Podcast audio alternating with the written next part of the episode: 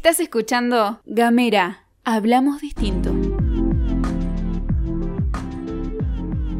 Buenos días, buenas tardes, buenas noches, depende en qué momento nos estés escuchando. Otra vez aquí en Otra economía es posible. Andrea Ontoria y quien les habla Cristian Herbias. Te haremos compañía por unos minutos, justamente tocando este temita tan crucial para nuestro país. Es un temita. Bueno, se llama un Es temita. un gran tema. Es un temón, Es un temón. que es la economía popular y solidaria. Exactamente. Nosotros este, en este ciclo de podcast que te venimos acompañando hablamos de, de que otra economía es posible y dentro de las otras economías que son posibles y que han este, salido a la luz en estos momentos de pandemia es precisamente todo ese sector de la economía que es la economía popular y solidaria que crece allá abajo, bajo las sombras, pero que este, es parte de la economía y eh, en estos tiempos de pandemia nos dimos cuenta que era, eh, digamos, de una, eh, de una magnitud considerable, ¿no? Porque teníamos algunas ideas, pero parece que la Sí, es como-. Es como que nos golpeó la realidad para decirnos, epa, despertate y fíjate que hay mucha gente que está fuera de circuito o, o está en estas economías que realmente no la estábamos considerando tanto. Exactamente, fuera del sistema, que mira el sistema, como Te, decimos. sol- ¿no? te saltó fuera del sistema. Fuera del sistema, loco, Ah, está fuera del sistema. Está fuera del sistema, pero bueno, son justamente, como decimos siempre, que, que el motor de la economía nacional son las pymes. También parte de, de motor de, de- de esa economía son, es la economía, perdón, es la economía popular. También es una medida de lo que, de lo que impactó la crisis, ¿no? Porque estas economías populares surgen precisamente cuando hay sectores excluidos de la economía formal. Entonces, cuanto más exclusión es, más grande, digamos, es la economía que le llaman informal o la que nosotros queremos llamarle popular y solidaria. Que, en definitiva, si tuviera herramientas, pudiera acceder a ellas, sería una en parte, digamos, eh, para potenciar, no solamente para decir, bueno, no, eh, es cuando hay crisis nada más. No, es una economía que puede ser muy pujante y que solamente necesita herramientas y ser visibilizada. Por supuesto. Y yo me acordaba cuando hablamos de, de los- las diferentes economías, o mejor dicho, de las teorías económicas, que había una que decía, si le dábamos las herramientas Exactamente, los medios de producción, exactamente. Si le damos los medios de producción justamente a, a esta gente que pertenece a la economía popular, quizás podríamos ser mucho más pujante, ¿no? Exactamente, porque aparte eh, lo importante lo interesante de esta economía es que genera su propio trabajo, ¿no? Genera su propio trabajo.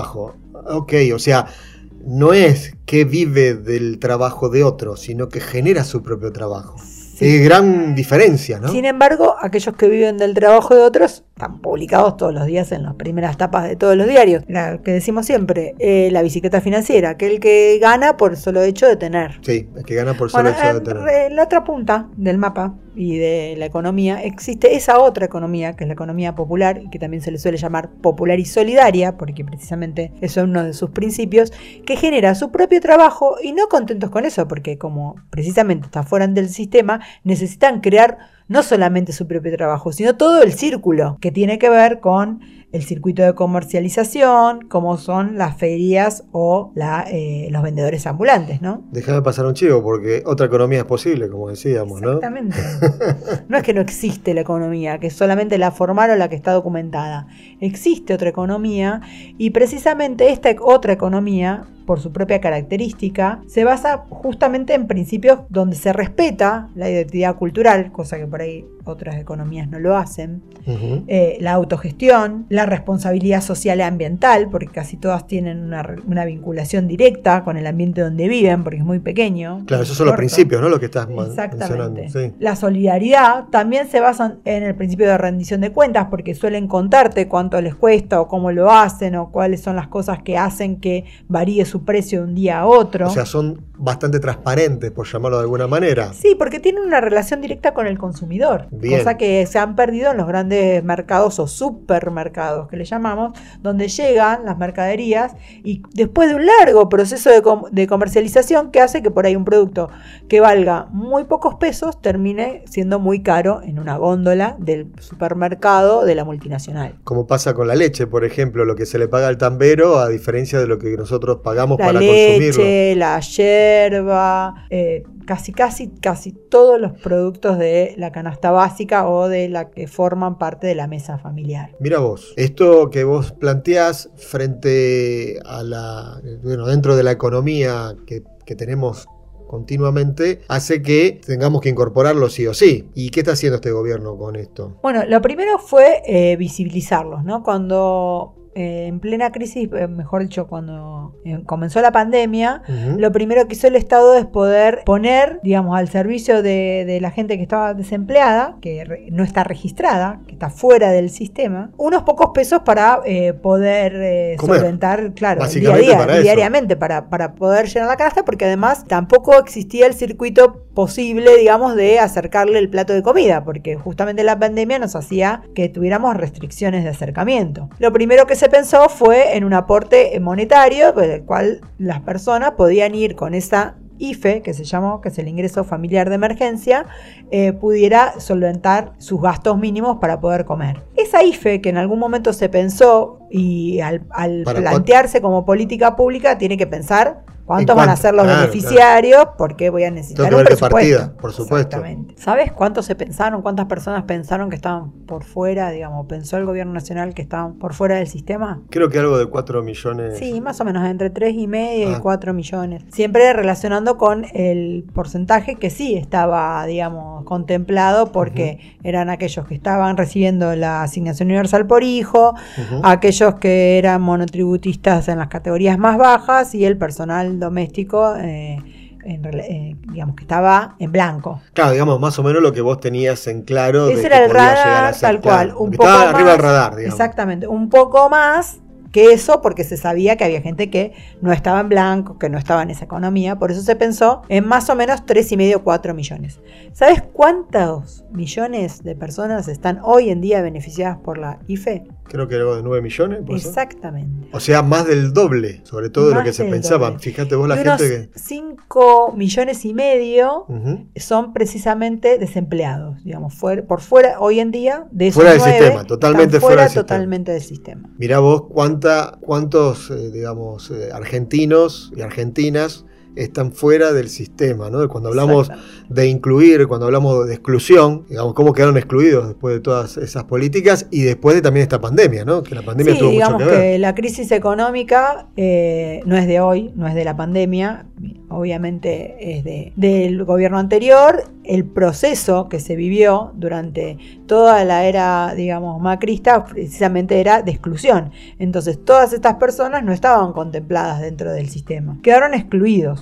Estos excluidos, digamos, son los que en su gran mayoría, 5.600.000 más o menos están calculados, hoy en día son beneficiarios de la IFE. Y no solamente, digamos, eh, esa fue la política nacional que fue de emergencia y por la pandemia, o es de emergencia y por la pandemia, porque hoy todavía se sigue recibiendo la IFE, se lanzó un programa, un registro, mejor dicho. Me dejas acotar algo que quizás políticamente no es correcto lo que voy a decir, pero qué bueno qué bueno que se pudo visibilizar, ¿no? O sea, está malo que justamente haya tanta gente fuera del sistema, tantos excluidos, pero lo, positivo de esta medida o de esta cuestión es que se pudo visibilizar. Por lo tanto, al visibilizarlo, podemos llegar a actuar sobre eso. Si no estaban visibilizados, obviamente que no íbamos a poder Tal actuar. cual, porque eh, la misma complicación que se generó al poder este, llevar a cabo este programa, porque en realidad tardó mucho más de lo que se esperaba la implementación del programa, precisamente porque llevó más tiempo llegar a, esa a esas personas que no estaban dentro del sistema y que no tenían ningún tipo de vinculación con el sistema, ni bancario, ni formal, desde el punto de vista que obviamente por la pandemia también los registros tenían que ser a través de Internet. Claro, por supuesto. Y eso justamente no estaba. Exactamente. También es otra cuestión que tenemos que considerar, es la brecha digital a la que están expuestas toda esta economía que está por fuera del sistema. Bancario, digital. Toda esa brecha, como vos decís, esa brecha digital, que donde había un programa y un plan que se iba justamente en esa línea, fue totalmente truncado a partir del 2015, lo cual se empieza a recuperar o se pretende volver a poner en funcionamiento dicho plan. Exactamente. En Ah. el presupuesto nacional está contemplado otra vez el plan de conectividad y el plan conectar. Perfecto. Que tanto, o sea, y justamente nos encontraron en esta pandemia con parte de ese plan ejecutado antes del 2015. Por eso también no fue tanto la brecha digital que podría haber sido. Exactamente. Lo mismo que pasó con la crisis de los excluidos, ¿no? Hubiera sido mucho peor si hubiéramos venido de épocas de crisis y crisis y crisis, digamos. La realidad es que los cuatro años del 2015 al 2019, donde las políticas eran excluyentes, hubieran caído mucho más hondo si eh, hubiéramos estado en una situación económica que ya eh, venía, digamos, en baja. Pero las crisis no son un momento de oportunidad. Para los que tienen plata. Ah, Ok, eso está bueno, ¿no? Porque ¿quién genera el sentido común? El que genera el sentido común es el que dice que la crisis es oportunidad, porque siempre para ellos ha sido así. Claro, porque el que tiene plata justamente permite que eh, puedas, digamos, usar esa plata cuando a los otros le falta. Nadie tiene plata. Cuando a los otros le falta, vos podés usar esa plata y justamente podés trabajar, digamos, a menores precios. Claro, te rinde más. Te rinde más, exactamente, bien dicho ahí. Exactamente. Bueno, como te decía, se lanzó entonces en junio de este año el Registro Nacional de Trabajadores y Trabajadoras de la Economía Popular. El RENATEP. El RENATEP. qué si vos sos parte de esa economía y todavía no estás registrado, lo único que tenés que hacer es subir a la página del Ministerio de Desarrollo de la Nación. Ministerio de, Desarrollo, de, la, Nación, Y vas a encontrar una, o sea, googleás Ministerio de Desarrollo de la Nación, te va a salir si querés ser más específico, sí. googleás Renatep y te va Renatep. Y te va a ir directamente al lugar donde tenés que cargar tus datos para poder ser parte de ese registro nacional y estar dentro de los beneficios o los programas que van a estar apuntados precisamente a este sector de la economía. A reforzar este sector. A reforzarlo, a darle las herramientas que necesitan para eh, poder hacer su vida más fácil. Qué bueno eso, ¿no? Es una muy buena medida. Están planteados acceder a programas de trabajo, de seguridad social y de capacitación, porque recordemos que esos son los aspectos que no están contemplados, digamos, no hay, no hay eh, un Estado que potencie o que ayude a que eso, eh, esos aspectos estén cubiertos, tanto el de la seguridad social como el de la salud, digamos, y la capacitación. la capacitación. La capacitación que, tan, que es tan importante, para que puedan progresar. Herramientas informáticas para poder acceder a los mercados, para esto, para poder venderte eso que hacen o que, digamos, eh, ese servicio que prestan a través de otros mecanismos que no sean solamente las ferias ambulantes, que dicho sea de paso, hoy en día con las restricciones de la pandemia eh, son más complicados poder acceder, ¿no? Justamente están más complicados esta gente. Exactamente. Entonces decimos que eh, pueden participar en las redes de comercialización y también la intención es que puedan acceder a herramientas crediticias porque también hay toda una, eh, digamos, una cadena formal que está pensada desde el cooperativismo para eh, esta economía popular que también tienen que ver con los créditos, eh, los, microcréditos que se llaman o pequeños créditos que se pueden otorgar a esta economía popular. Pero ella metiste otra palabrita que ya más adelante la vamos a desarrollar un poquito mejor, que es el tema del cooperativismo. Pero con, con toda esta gente que bueno, eh, hace su trabajito o, genera, digamos, no sé, eh, cocina pan y lo quiere vender, que está dentro de esta economía popular, eh, tiene lo que se llama la herramienta este del monotributo social, ¿no? ¿Cómo, ¿Cómo es eso? ¿Cómo se puede anotar? Sí, existían ya herramientas previas, digamos, que por ahí no estaban muy socializadas y que en los últimos años han sido muy difícil acceder a ese beneficio. Por ejemplo, el de que vos llamabas llamado monotributo social. El monotributo social es un monotributo específico para eh, eh, las personas que están en esta economía. Monotributo porque, porque es un solo tributo, o sea, es un solo impuesto que pagás, digamos. Es como que pagás ese impuesto, con ese impuesto vos podés acceder a poder facturar y además estás contribuyendo a tu seguridad social desde el punto de vista que haces aportes mínimos, pero son aportes al sistema previsional que te van a permitir el día de mañana jubilarte. Eso es muy importante. Y también contar con una obra social. Eso es más que importante, ¿no? O sea, la salud. Es una forma de entrar a la economía formal, digamos, siendo que igual seguís siendo parte de la economía popular, pero estás más formalizado. Esto te permite tener estos beneficios que decimos que son tan importantes que por ahí no lo medimos en términos eh, del hoy, pero que siempre eh, digamos, mirando a futuro, una persona que mantiene toda su vida en la economía informal, eh, hace que el día de mañana, cuando es grande y ya no puede realizar ese trabajo que hacía que parar a la olla, eh, queda fuera del sistema y después vienen algunos a decir que no laburaste en toda tu vida y ahora te quieres jubilar. Y justamente lo que no pudiste es aportar, porque no pudiste. Pero ahora con este monotributo social vos podés facturar también. Sí, el monotributo social es una muy buena herramienta que comenzó allá en la, en la era del kirchnerismo, que le dicen, le llaman así, la era del kirchnerismo. Es la era. Sí, es la era. Y La eh, como te decíamos, no es que se no, no se desactivó, existía, existe la- esa herramienta, pero como eh, es una herramienta que no se maneja a través de la FIP, sino que se maneja a través del Ministerio de Desarrollo de la Nación, Ok. es el que otorga o no otorga monotributos. Durante cuatro años prácticamente. No hubo monotributo No social. hubo Pero bueno, volvió. Volvió para quedarse. ¿Cuáles son los requisitos para acceder a este monotributo social? Es tener una sola actividad económica, o sea, no puedes tener cuatro, tres o cuatro actividades como suelen tener los monotributistas del régimen general. Y para abarcar diferentes líneas, digamos, de trabajo. Exactamente. O ser parte de una cooperativa de trabajo. Entonces también accedes a la obra social y a, eh, ¿cómo se llama?, la jubilación a través de este aporte. Mira qué interesante. Son solo 520 pesos por mes Que tenés que aportar, que tenés que pagar. que tenés que pagar del 1 al 20 de cada mes. Bien. Y de esa manera entras dentro de este circuito. Donde tenés obra social, tenés eh, la jubilación, vas pagando la jubilación. Exactamente. Y además podés formalmente ge- generar una factura. Claro, exactamente. ¿Cuáles son otros de los requisitos? Bueno, son algunas limitaciones, digamos. Si sos propietario, podés ser propietario de un solo inmueble y podés ser propietario de dos autos si uno de los dos autos está puesto al servicio de la economía, o sea, Al servicio del trabajo, digamos. el servicio del trabajo que vos prestás, o dos motos. Mirá vos, dos motos, qué cosa, ¿no? Rara. Pero bueno, es así, son las Sí, condiciones. Son condiciones que tratan de abarcar lo ma- la mayor parte posible sin pasar a ser Del otro eh, lado, de lo- claro, digamos, otro supuesto. tipo, otro tener otro nivel de economía que te permita eh, tener un monotributo social del régimen general. Perdón, un monotributo del régimen general. Bien,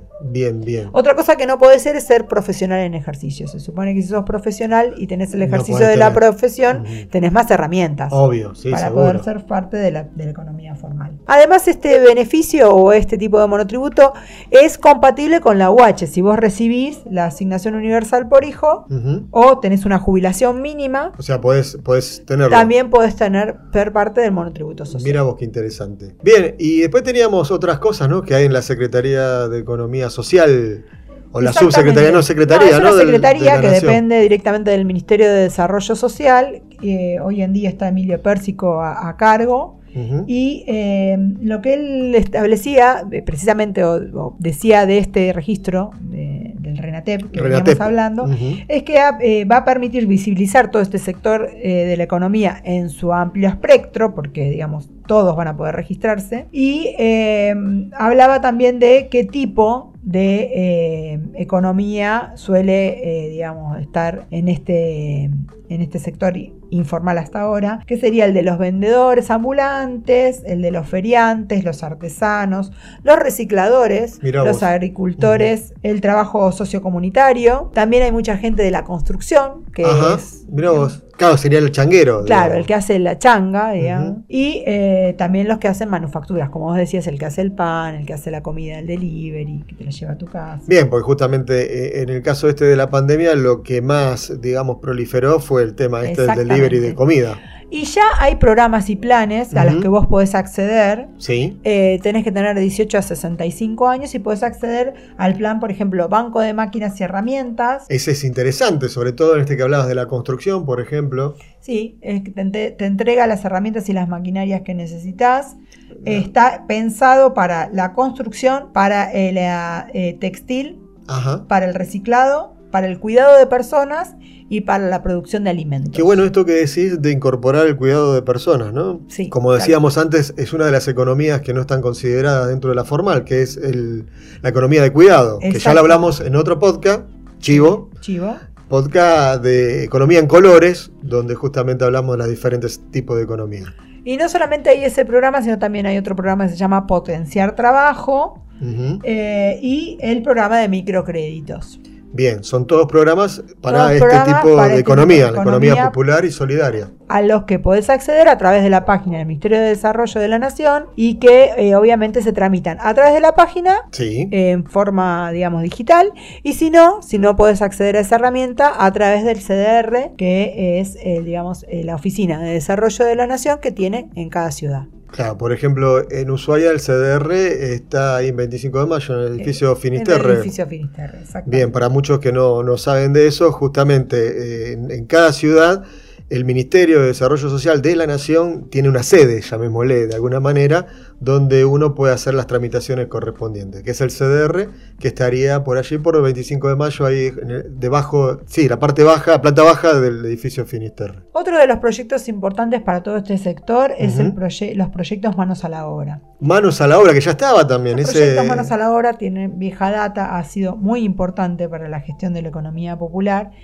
y se vuelve a reeditar, digamos, y esta vez se puede realizar a través de los municipios, Mientras no me rediten el uno a uno, eh, que me rediten. lo que quieran,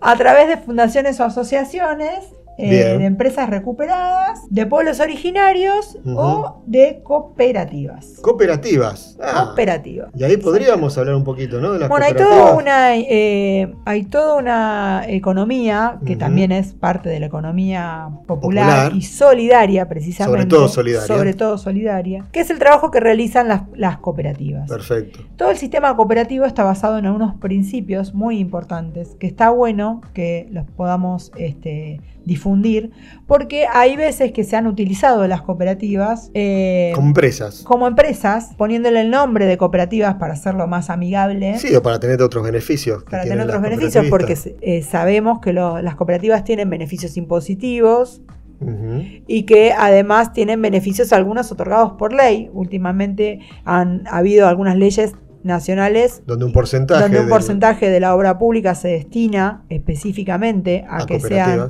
Otorgadas a cooperativas, es parte del impulso que se trata de hacer de la economía popular y también, digamos, a nivel local, ¿no? Hay ordenanza, la- una ordenanza a nivel local que el 15% de la obra pública municipal tiene que estar eh, establecida o convenida con Cooperativas. cooperativas. Por eso las cooperativas de trabajo son un motor muy importante de la economía. pero a ver, vayamos un poquito más, más despacio. ¿Qué, qué es una cooperativa? ¿Qué es Por una ejemplo, yo no sé nada de lo que es una cooperativa. ¿Qué es una cooperativa? Bueno, una cooperativa es eh, una relación entre los cooperativistas que estamos diciendo que tienen un fin común. O o sea, nos que- juntamos. Nos juntamos porque tenemos un fin común. Bien. Las cooperativas pueden ser, así como las asociaciones civiles, Sí, ¿no? sí, sí. Nada más que con las cooperativas están pensados en, en- para poder actuar en el medio de, eh, digamos, un mercado con las herramientas que podría tener una empresa. Ok. O sea, no es una empresa. No es una empresa porque no sigue un fin de lucro, Claro. pero sí sigue un objetivo común, que Bien. puede ser, por ejemplo, que todos tengamos trabajo. Bien. Es una cooperativa de trabajo, sería. esa. Exactamente. Si Ah, todos tenemos un, un- eh, queremos tener un trabajo al que no te y no, No queremos tenemos. tener jefes, Claro.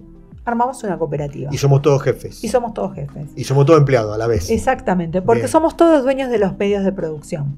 Ah, y ahí me gustó más. Y acordate que están los podcasts donde hablamos de las teorías económicas, donde en una de ellas decía justamente llevar los medios de producción a quienes la trabajan. Exactamente. Bueno. Es en esa clave que está pensada la economía cooperativista, que tiene que ver con que somos todos iguales, somos un grupo de personas. Somos solidarios. Somos también. todos iguales, somos todos solidarios, todos necesitamos el trabajo y todos queremos trabajar de un pro- en un proyecto, digamos. Perfecto. Que puede ser relacionado únicamente a un tipo de servicio que prestamos o un tipo de bien que producimos. O pueden diversificarse. Una misma cooperativa Puede hacer cosas. varios productos o prestar varios servicios. Yo me acuerdo de una cooperativa que fue muy famosa, que era la cooperativa del hogar obrero. Fue una Ah, cooperativa pensé que tuvo... a decir una local y No, no, no, porque esa no era una cooperativa, eso era una empresa disfrazada de cooperativa. Bueno, no, no. por eso, Pero vamos por la positiva, el hogar obrero, la famosa cooperativa del hogar obrero que hizo de todo, porque hacía casa, tenía supermercado, creo que también eh, no, Daba créditos. puentes a la luna. eh, Bueno, hay una cooperativa que es la más, digamos, conocida por todos, muy, muy vieja, eh, de hace mucho de data. hace muchos años, ¿Cuál? que trabaja en el mercado bancario, mercado difícil si los hay para ser Ah, cooperativista, claro, claro. que es el banco cooperativo, Claro, el Credicop. claro, donde, donde está Heller, ¿no? En el directorio. Exactamente. Sí, bien. Otra economía es posible. Sí, justamente ahí, ahí queda muy a las claras, ¿no? De Sí, eso, ¿no? Justamente como decís vos, un banco donde es todo lo opuesto a lo solidario, lograron hacer una cooperativa. La banca había, había muchas cooperativas también, ¿no? Antes estaba Antes había muchas cooperativas, es más, el, todo- banco, digo, por sí, ejemplo, el bancario. un todo un proceso de, de- de fomento de bancos cooperativos que bueno, Claro. después quedó Quedó trunco todo trunco eso. porque exactamente hubo una intervención estatal. Mirá vos, pero no para lo positivo, sino para lo malas, sí, negativo. exactamente. Eh, precisamente porque había un mercado y, y tenían que ser otros los dueños de ese mercado. claro. Pero bueno, quedó eh, ese basamento original, que es el ban- la banca solidaria, que precisamente eh, permite acceder a crédito o al microcrédito a aquellas empresas y economías populares que no acceden al crédito de la banca comercial. claro. Y- Bueno, como decíamos, estas eh, cooperativas pueden ser de consumo, o sea, no ¿por qué es de consumo? porque consumimos. No. Estamos en un mercado, en, Porque lo que nos- en una sociedad de consumo. Porque lo que nos nuclea es, Es que, el consumo. es que queremos consumir Ujú. precios más baratos. Entonces nos juntamos todos para hacer compras colectivas Y nos dividimos la compra. nos dividimos la compra. Mirá Eso es la cooperativa de consumo. Ah, mira vos. Bien. Y después aparte está la cooperativa de trabajo, decíamos. Está la cooperativa de trabajo donde todos queremos trabajar y entonces ac- accedemos a los medios de producción. ¿Y cómo hacemos para trabajar? Y trabajamos todos, no tenemos jefe, ponemos un horario, de- de- definimos entre nosotros qué trabajo se toma y qué trabajo no se toma, Digamos- a cuánto se toma ese trabajo. Llamémoslo horizontal, digamos, una organización horizontal, donde todos somos arte, arte y parte. Exactamente, definimos si tomamos o no tomamos el trabajo, a qué valor lo tomamos y cuánto nos vamos a dividir, porque también tiene que ver, tiene una relación directa con cuánto cada uno va a aportar de trabajo. Está bien, entonces hablamos la de trabajo, la de consumo y hay otra más, la de vivienda, ¿no? Hay cooperativas de vivienda donde nos juntamos porque ninguno de nosotros tiene nuestra vivienda y nos vamos a dedicar a ir Conseguir. haciendo la vivienda de cada uno. Bien. Hacemos todo la tuya, después hacemos todo la mía, después hacemos todo la del otro. ¿Y hay otras más? O sea, digamos, en esas tres básicamente se, se dividen las Vivienda, cooperativas. trabajo, consumo. Hay provisora, eh, pro- provisión de servicios también. Las O sea, se proveedoras llama así, de servicios. proveedora de servicio. Exactamente. Por ejemplo, La cooperativa una- eléctrica. Exactamente. Ah, viste como sí, cómo estoy aprendiendo, Muy ¿eh? bien. muy bien, muy bien. Otra muestra más de que otra economía es posible, que puede haber y coexistir en un mercado como el de hoy, una, un- una cooperativa dentro del sistema. Y, recién dijiste valores, que me interesaba decir un poco el tema de los valores del cooperativismo. Claro, tal cual, los principios, hablaste. porque es importante mantener esos principios para que eh, siga existiendo la cooperativa como tal y no termine que- quedando, como decías, algunos intentos que ya nacieron mal paridos, como quien diría, pero que tienen que ver más con una empresa que con una cooperativa. Claro, como los principios cooperativos son siete, por lo que tengo entendido. Bueno, sí, podríamos. Pod- Podríamos decirlo. Eh, uno es la asociación voluntaria abierta. Exactamente. O sea, como que es voluntario, ¿no? Nadie te va a obligar a asociarte y cualquiera podría ingresar, digamos, a ser abierto, siempre y cuando quieran los, los que, los, los que son parte de esa Son cooperativa. todas decisiones cooperativas. Control democrático por los asociados. Como decíamos recién, hace un ratito, toda la economía popular es como más transparente. Exactamente, y las decisiones se toman democráticamente. Se Y- vota. ¿Tomamos este trabajo no lo tomamos? Y si decidimos democráticamente que lo tomamos, todos trabajamos en pos de eso. Claro, autonomía e independencia, que me decías. Claro. Tiene que ser por acá. Ah, Independencia, hablamos de un poco de Sí. independencia económica anteriormente. Justamente. Pero bueno, eh, educación, capacitación e información. Eso de la capacitación es algo importante, ¿no? Dentro de las Es un cooperativas. principio muy importante dentro de la cooperativa que además tiene su correlato en plata, porque siempre que decimos para que las cosas sean efectivas, tiene que haber presupuesto.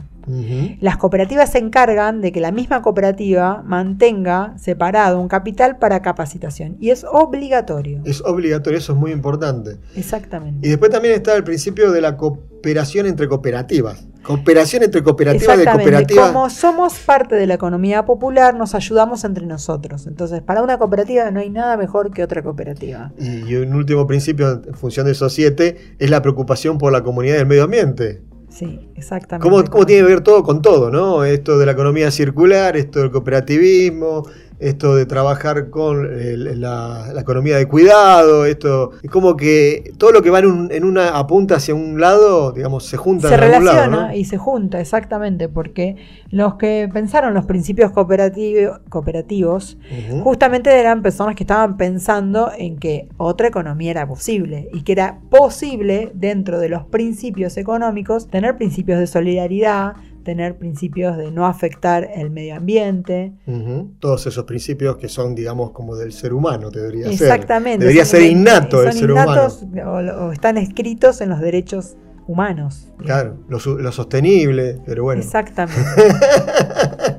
ya estaban pensados todos estos principios en los principios cooperativos. Como te decíamos, ahora para armar una cooperativa, como siempre, en época de crisis o de exclusión, todas esas herramientas están siguen estando, porque hay una ley nacional de cooperativas que eh, te da derecho a armar una cooperativa y te dio derecho en, en, todo, en los años anteriores también. Siempre. La única diferencia es tener o no tener acceso, digamos. Siempre claro. hay mecanismos de regulación. La, la, la, diferenciación está ahí, y, en el acceso. Y siempre hay gente que interviene en el mercado, para uh -huh. bien o para mal. El Estado también interviene, no interviniendo. Claro. Y ahí el Estado tiene algo que se llama INAES, ¿no? Exactamente, que, que porque siempre existe y sigue existiendo el Instituto Nacional de, de Cooperativas de, de, Economía Social, precisamente por eso se llama INAES, INAES. que eh, regula eh, el funcionamiento de las cooperativas, es el que otorga esa personería jurídica que te permite actuar en conjunto y con, eh, digamos, una herramienta que es el estatuto claro. cooperativo que nos regula entre todos nosotros los que queremos conformar una cooperativa. Ese instituto tiene obviamente sede en Capital Federal, pero tiene sus delegaciones en las provincias y eh, también existe una delegación acá en, en la Tierra del Fuego y es el que te otorga, como decíamos, la personería jurídica cuando este, la mirada está puesta en esta economía popular y en desarrollarla y potenciarla, el instituto es más amigable, hay más, maneras de presentar los papeles, más rápido es, el, eh, es la, la, el otorgamiento de la personería jurídica y menos son los requisitos. En nuestro caso, en Ushuaia, el INAE funciona hasta la IGJ ahí en las 60 viviendas. Exactamente. Eh, es, una, es delegado, digamos, a las provincias y las provincias pueden generar dos organismos, la IGJ y el INAES, o tener una sola delegación y funcionar en conjunto. Como te decíamos, hoy en día es mucho más fácil. Entonces, ¿cómo haces si vos tenés, eh, querés armar una cooperativa, tanto sea de consumo, de trabajo, y tenés que tener seis voluntades nada más. ¿Viste? Porque digo, los requisitos se achican en momentos donde se quiere potenciar esta actividad.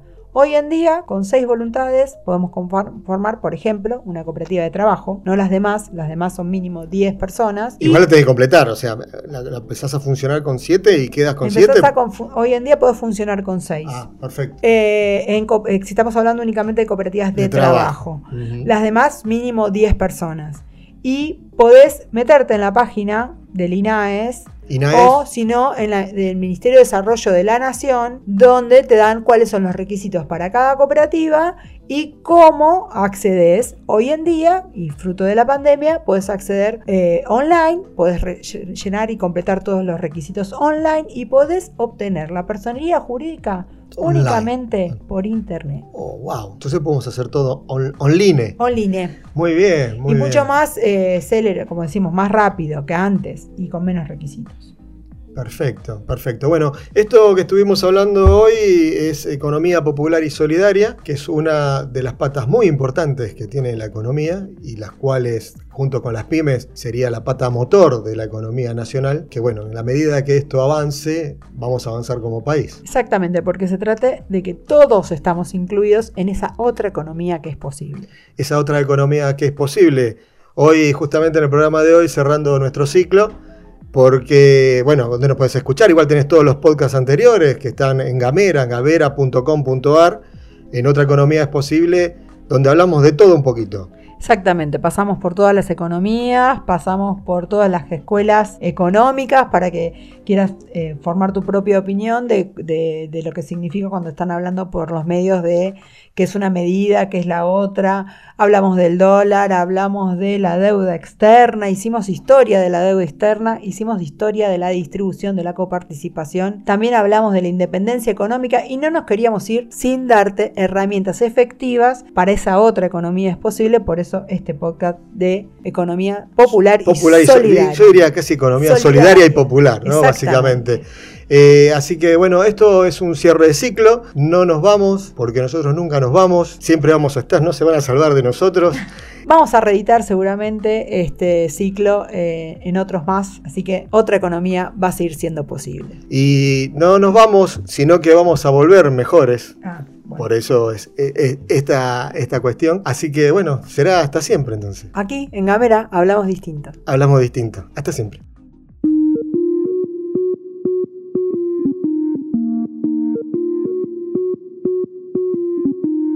Seguí nuestros contenidos en gamera.com.ar.